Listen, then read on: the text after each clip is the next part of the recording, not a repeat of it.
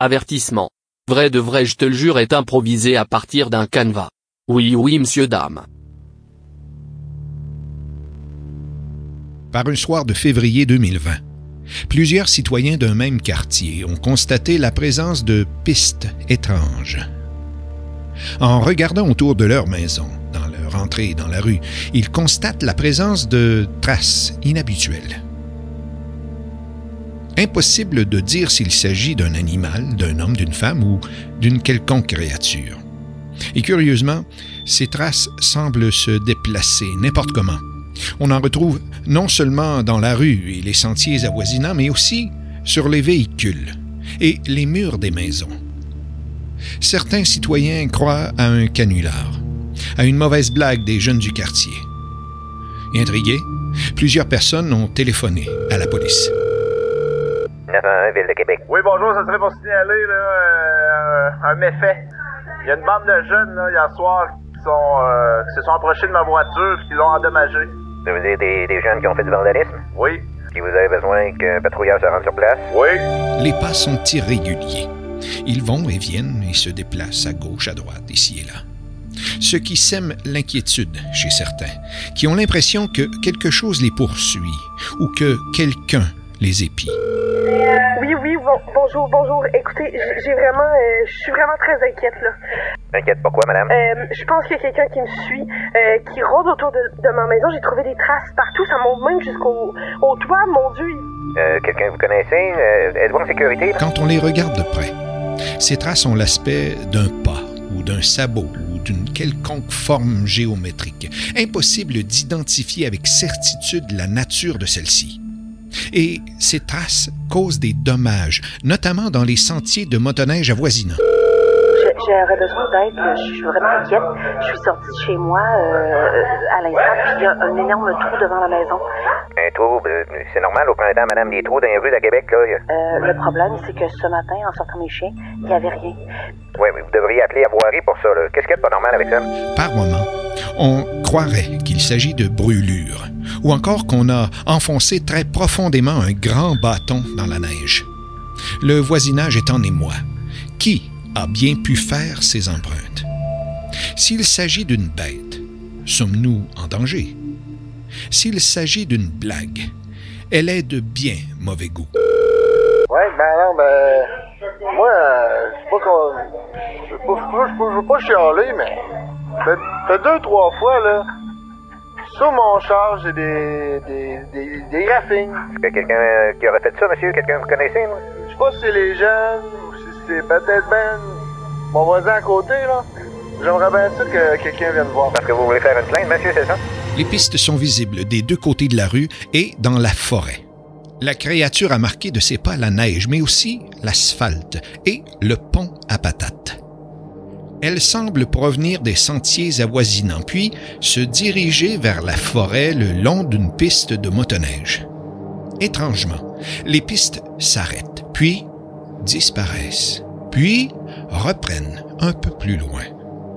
Les traces sur la maison se nettoient facilement. On remarque qu'elles semblent se rendre même sur le dessus de la maison. Le service de police a rempli des dizaines de constats, mais sans plus. On peut à peine parler de vandalisme. Il s'agit probablement d'une mauvaise blague. Cette histoire me fait curieusement penser à une histoire similaire qui date de septembre 1976. Un événement qui s'est passé à Laval, près de Montréal, alors que plusieurs citoyens, comme ici, ont constaté à l'extérieur de leur demeure la présence de pas noirs sur le trottoir et dans la rue. Comme ici, personne n'a pu déterminer la nature des empreintes de Laval. À l'époque, un certain monsieur Lefrançois décrivait ces traces comme des brûlures, comme si un cow-boy de l'Ouest avait marqué au passage cette rue de Laval au fer rouge. Ici, à Lac-Saint-Charles, la police a reçu des dizaines d'appels. Moi, j'en ai reçu qu'un. Un seul. Celui de Justine Guillemot. Je suis le détective de l'étrange et je poursuivrai jusqu'à ce que j'ai toutes les réponses.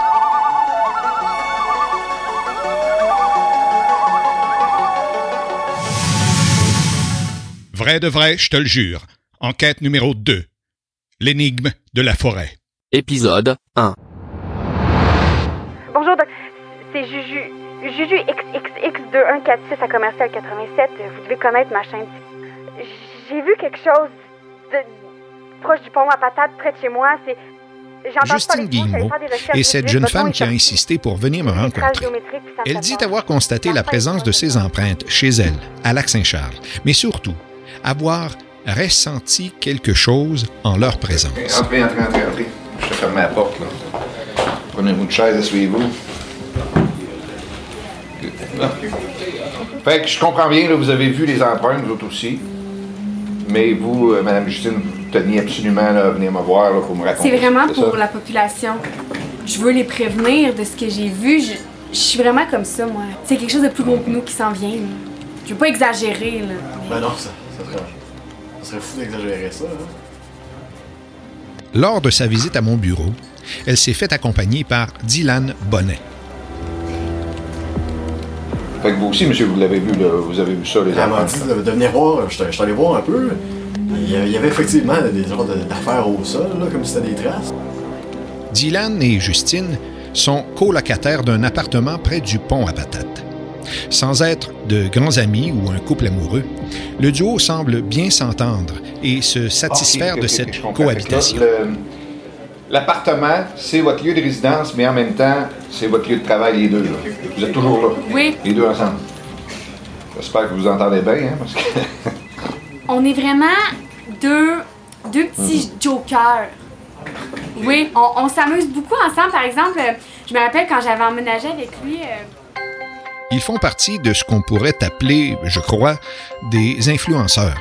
Bref, les deux locataires gagnent leur vie sur le web.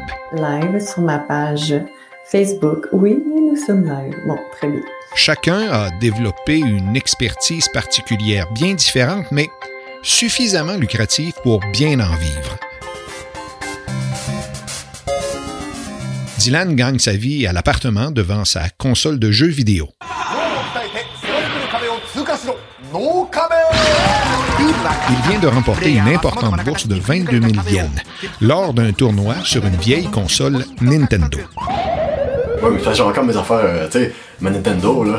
C'est quoi votre jeu préféré? Ouais, t'as compte. J'ai encore le, le, le gun, là. Justine, elle, possède une chaîne, Les Loups-garous du Cristal, qui jouit d'une grande popularité dans le monde ésotérique.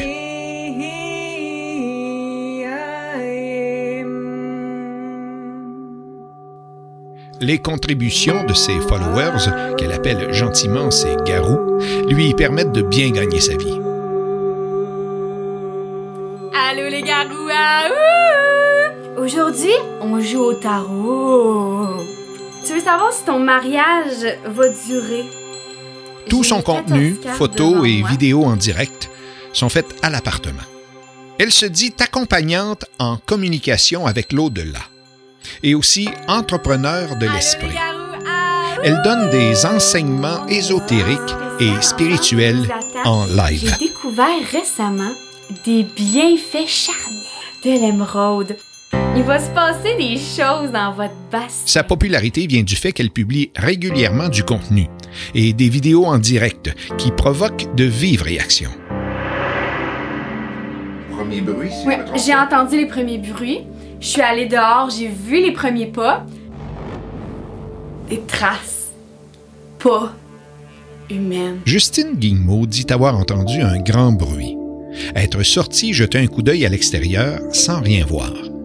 La rue et les sentiers sont déserts, mais elle constate avec étonnement la présence de traces noires et fondues dans la neige. Elle court alors prévenir son colocataire. J'étais allée le chercher, j'ai crié Dylan, Dylan. J'ai crié. Dylan ne répondait pas. Il jouait à Duck Hunt. Après avoir convaincu son coloc, elle ressort cette fois-ci accompagnée.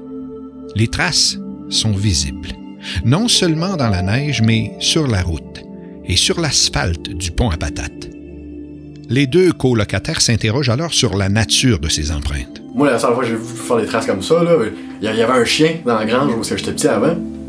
Puis, puis le chien, il faisait quand même des grosses traces. Pas, pas exactement comme ça, mais il y en a plusieurs des chiens, là. Vous, vous y allez plus du côté animal que du côté géométrique, si je comprends bien. Oui, ouais. c'est- C'est pas humain, c'est géométrique. Il me dit, Ben oui, c'est un gros chien. Non, c'est pas un gros chien. Ben, en même temps, tu sais, c'est- traces euh, de tout et de rien en même temps, fait Les deux comparses ont suivi les traces. Les empreintes sont irrégulières. Elles semblent s'arrêter puis repartir un peu plus loin, comme si la créature s'envolait. Ben, après une heure environ sur ces traces-là, ben. Une heure? Ouais, environ une heure. Donc on parle de plusieurs kilomètres. Là. Ah oui, ça a été long quand même. Là. Puis là, les traces, ils sont, elles sont régulières? Des fois, les traces, ils arrêtaient un peu. Fallait un, peu regarder au loin pour les voir, là. Ils recommençaient, mais. euh, Ok, comme si ça stoppait Mhm. et que ça reprenait plus loin. Ouais. Sur plusieurs kilomètres. Oui. Ah oui, ça a été long quand même, puis ouais. La randonnée, selon leur dire, s'est poursuivie sur plusieurs kilomètres. Ils racontent que les pistes apparaissent ici et là et même quelquefois semblent grimper le long d'une roche, d'un arbre ou d'un mur. Les empreintes semblent suivre le sentier de motoneige qui longe le pont. Oui, le pont à patate, à côté de chez nous, là. Oui, à proche de la trail. Et vous êtes arrivé au bout de ces traces-là? Mais on pense, là. Après plusieurs minutes de marche, Dylan a fait remarquer qu'il devait retourner à l'appartement prétextant un problème avec sa vieille console vidéo. Ouais, parce que les vieilles consoles comme ça, une fois que t'es- t'es arrêtes, tu sais, ça, ça recommence pas où est-ce que ça prenait avant. C'est Quand t'arrêtes, c'est fini. Une déception pour Justine qui semble ressentir quelque chose auprès de ces pistes étranges. Oh oui, Dylan, prends pas ça au sérieux. Non, non, mais tu sais. Non, non. Je sais ce que j'ai vu, je sais ce que j'ai ressenti également. J- Puis vous savez, je m'informe beaucoup. OK? Je, je m'informe beaucoup sur divers médias euh, importants, intéressants. Par exemple, sur TikTok, l'autre fois, je pense pas inventer quelque chose. Jusqu'à présent, cette histoire de traces dans la neige et sur le pont à patates est intrigante, certes, mais est-elle suffisamment intéressante pour ouvrir un dossier et mener une enquête? Le principal témoin, Justine, est convaincu qu'il s'agit d'une manifestation annonciatrice. Mais peut-elle être considérée comme un témoin crédible? Seul à seul avec Dylan, il me confie trouver surprenant que Justine réussisse à gagner sa vie très bien par sa seule présence sur les réseaux sociaux. Même s'il n'adhère pas aux croyances magiques et ésotériques de Justine, il ne peut rien reprocher à sa colocataire. Mais ouais, comme ça, tu sais, elle a ses livres, elle ses, ses cristaux, là. J'en parle pas trop, je veux pas la fâcher, mais. Ça fait pas beaucoup de sens, tout ça, là. Ah, ben, écoutez, moi, je sais pas comment elle va chercher cet argent-là, mais ouais, jamais en retard. Et d'avance, même, elle, elle est venue me, elle est venue me porter de l'argent pour les trois prochains mois récemment. Non, non, elle, elle a de l'argent, la petite.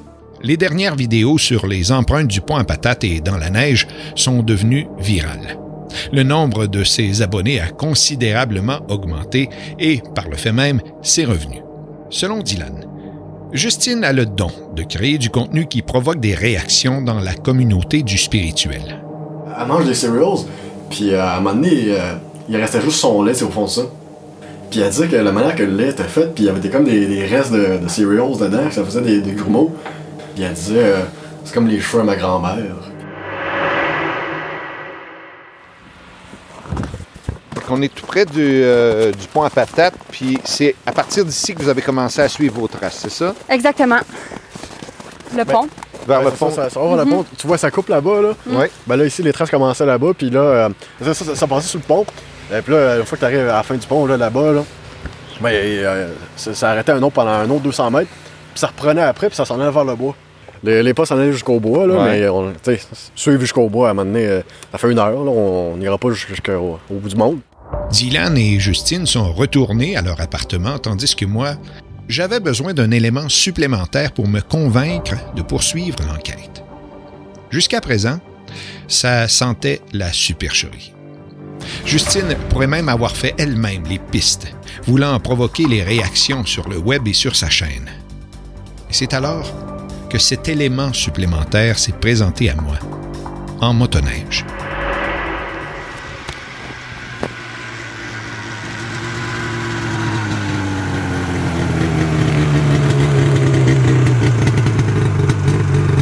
Vous avez pas d'affaires ici, hein?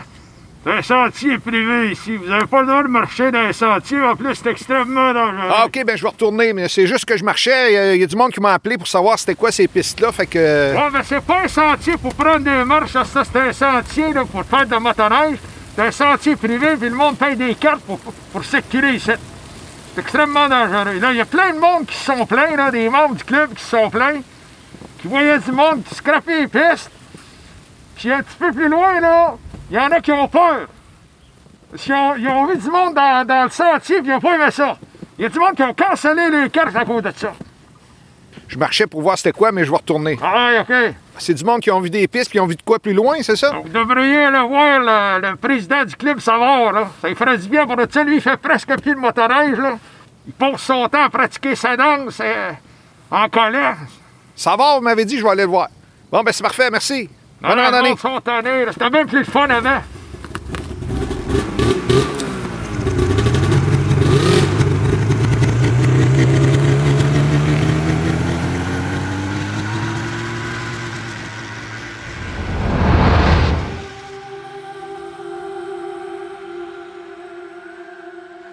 je vais rencontrer Chuck Savard.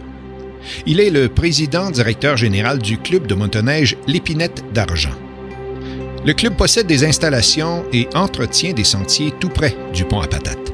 les gens viennent. Les gens viennent, ils vont, tu sais, euh, ils finissent leur journée, ils se rassemblent, on vend de la bière, on a un permis de, de réunion.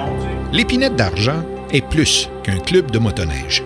C'est un véritable club social au sein duquel les membres partagent des événements importants de la vie. Ici, il y a le grand, on, ici, on a une grande galerie, on a un grand balcon, là, c'est plein de neige, là. On peut voir à travers les grandes fenêtres, là. Oui, c'est beau. Puis ça, des fois, on reçoit du monde, il y a des mariages ici. euh, Il y a Pierre, euh, Pierre Gingras, il a marié sa fille ici. Le club existe depuis 1988. Chuck Savard est le deuxième président de l'histoire du club. Si vous voyez, là, c'est ça, à côté, il y a le tableau avec euh, ben, les, plus- les, les membres les plus anciens, là, tu sais, puis Oh, des... euh, 88, je vois. Ouais, 88, ça c'est. euh, Le premier président, j'imagine. Ouais, euh, Serge Dumas, euh, c'était tout ça. Et lui, là, il tirait à la pipe. Lui, c'était drôle. Ah ouais? il C'est un était- comique? Lui, c'était un comique, il faisait des coups tout le temps. À un moment donné, je me rappelle, euh, je venais d'arriver, puis là, il avait caché toute ma soupe. Devant la carte des sentiers du club, je peux constater l'immensité du territoire couvert. Notamment cette grande route de motoneige qui se rend jusqu'au Saguenay, puis vers le nord du Québec.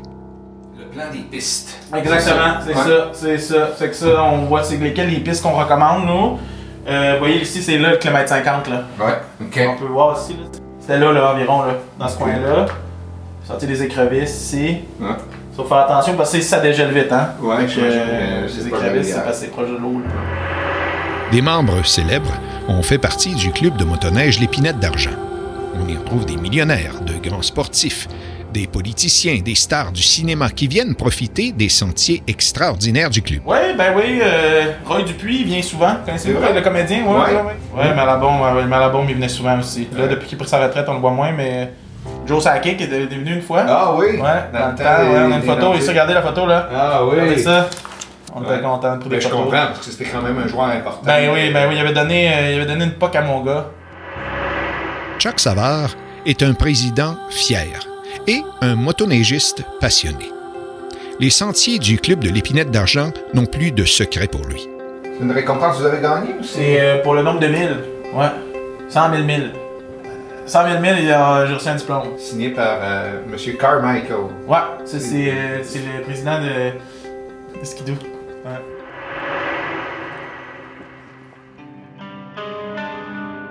C'est suite à des commentaires et même de plaintes des membres du club que Chuck Savard s'est rendu lui-même au kilomètre 50 du sentier menant au Saguenay. A- nous, on a 4 mois de motoneige là, euh, clair, là, euh, novembre, décembre, janvier, février. Euh, ben, des fois, ça va jusqu'à mars, avril, mais des fois. Novembre, c'est le début, tu sais. Puis là, donc, ça faisait depuis novembre qu'on se faisait dire que qu'il y avait des. des, des... Ben, il y a des gens qui voyaient une présence, tu sais. 50. Euh, c'était pas clair, tu sais. Moi, je pensais que c'était peut-être un, un orignal, un chevreuil, tu un, un gros, un gros oiseau. Ses membres ont dit avoir vu une présence inquiétante, voire même menaçante, le long du sentier qui mène au Saguenay. Plusieurs membres avaient exprimé des craintes, Certains ont même abandonné leur membership. L'histoire au clair. Ben, on va mettre les affaires au clair, tu sais, là, maintenant, là, je suis tanné, là, parce que là, moi, j'avais. Il y a Renald qui, qui m'a dit, moi, je, je m'en je m'en- m'en vais. Il avait peur, il, il- il avait peur, il disait, là, j'aime pas ça, je veux plus utiliser ce chemin-là, je veux aller ailleurs, euh, il a trop peur. Mais il a peur, maintenant, vous m'avez parlé d'un héron ou d'un. Ben là, moi, je pensais que c'était ça, je dis, ben, voyons, Renald, tu sais, des énards, tout ça. Fait que c'est ça, un bon matin, euh, je me suis fait un petit lunch, je me suis fait une tartine de beurre de pinot, puis euh, je me suis fait un réchaud de café chaud. Euh, je me suis habillé chaudement, c'était une journée froide. Euh, le ciel était bleu, bleu, bleu. Puis j'ai pris mon skidoo, puis je suis allé au kilomètre 50. Je suis parti, bon, le rouler, rouler, rouler, ben, euh, skier, bon. Chuck Savard a parcouru des dizaines de kilomètres sur sa motoneige. Tout se passait bien, jusqu'à ce qu'il se rapproche du fameux kilomètre 50. Puis là, rendu euh, kilomètre 49, là, tu sais, je je me sens, me sens tout drôle en dedans. Je me sens comme euh, averti. Puis, c'est précisément au kilomètre 50 qu'il dit avoir fait sa rencontre avec cette présence. Puis là, je le vois au loin. C'était comme, euh, comme de la fumée. Comme la fumée blanche qui était là. Pas du brouillard, une espèce de masse au loin. Je me suis approché. Puis là, j'approche de la masse. Puis là, ça se met, ça se forme. Ça prend forme. La vapeur, la fumée, s'est mis à créer quelque chose. Cette fumée-là, qui finalement prend, forme, devient une silhouette de femme. Je suis environ à 200 mètres de ça. Fait que là, je débarque de ma motoneige. Là, je cale dans la neige, comprenez bien. Fait que là, ben, je me mets des raquettes, j'avais mes raquettes, j'ai emmené mes raquettes, tu sais. Je mets mes raquettes. Le temps de mettre mes raquettes, là, elle est encore là. Chuck Savard est devant cette présence. Cette femme, du moins cette forme vague et embrumée. Il tente alors une communication. Moi je, moi, je tiens le regard, mais c'est sûr, des fois, il faut que je mette mes raquettes, tu sais, que je regarde, je regarde mes pieds, je regarde mes bottes. Mais elle, non, elle est juste là. Puis là, j'avance. Puis là, je commence. Hey! Hey! Hey, oh! Puis là, je m'approche. Hey, hey, oh! Il n'y a rien. Puis là, bonjour! Là, je dis bonjour. Oui. Hello! Je me dis peut-être qu'elle est anglophone. Hello, hi, hi, what's your name? Bonjour, comment vous appelez? Là, j'essaie, de communiquer avec elle. Là, je parle pas d'autres langues, fait que là, à un moment donné, moi, j'étais. Sans lui répondre par la parole, la femme de fumée semble à son tour tenter d'entrer en communication avec le motoneigiste, mais par sa gestuelle. Là, là, tranquillement, je vois un bras se lève. Puis elle me fait une référence. Comme ça, elle baisse la main. Puis là, moi, je fais la même chose. Puis là, on a fait ça pendant peut-être 5 minutes. On répondait avec des mouvements de bras. Elle a baissé sa main, je baissais ma main. Puis là, on, on se répondait comme ça. Comme une grande chorégraphie, comme du, comme du tai chi. Mon ex faisait ça, du tai chi. J'avais, non, j'avais jamais fait ça toute ma vie. Même je riais de ma femme, moi, dans le temps, mon ex, quand elle faisait ça. Cette chorégraphie, cette communication s'est poursuivie pendant quelques minutes, jusqu'à ce que la femme termine elle-même la rencontre. Puis à un moment donné, à force de danser ensemble, je sais pas si c'était physiquement ou seulement dans nos têtes ou dans notre cœur, mais on s'est comme rapprochés, on est devenus un. Puis là, un moment donné, j'ai senti que c'était la fin, j'ai senti que c'était fini, partie. Moi, je suis parti de mon bar. Je l'ai remercié. Moi, c'est un peu comme je lui disais, je t'accepte ici. C'est à toi aussi. C'est à nous. Depuis cette rencontre, Chuck Savard n'est plus le même homme. Il a remis en question ses valeurs, sa vie et sa garde-robe. Ben, depuis ce temps-là, j'étais tanné de. J'étais plus capable de ressentir de, de- de cuir sur moi. Tout ce qui est animal, je peux plus l'avoir. Fait que là, maintenant, moi, c'est ça, c'est du. euh, Ça, c'est du jute. C'est une belle chemise de jute. Avec des pantalons de lin. Des matières naturelles. Puis j'ai euh, un pendentif qui, euh, Ouais. C'est vrai, il est assez gros quand même. Ouais, quand même. Ça représente. euh, ben alors, ça, c'est la lune.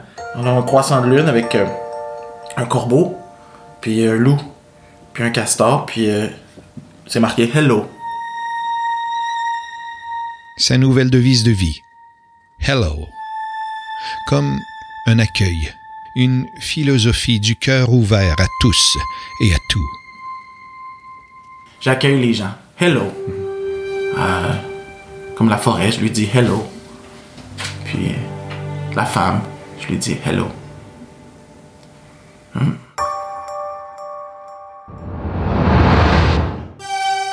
Une femme muette mais qui semble vouloir communiquer.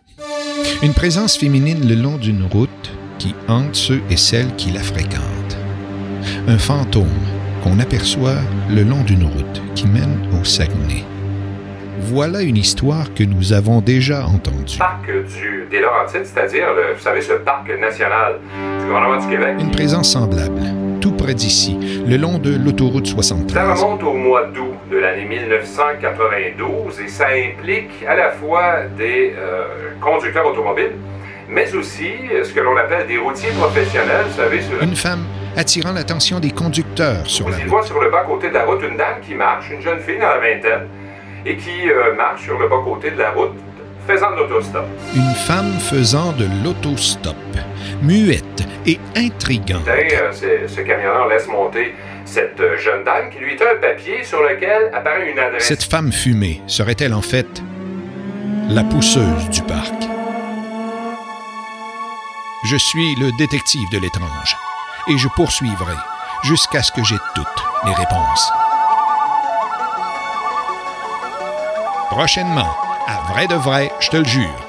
Avant, la route euh, nous donnait beaucoup de travail pour ce qui est des accidents. ok? C'est pas, euh, je ramassais en moyenne 3,1 voitures par jour. Même la ville de Québec serait la ville au monde où il y a le plus d'histoires non expliquées. Ils ont été marqués. Donc, on parlait de véracité des témoignages tout à l'heure.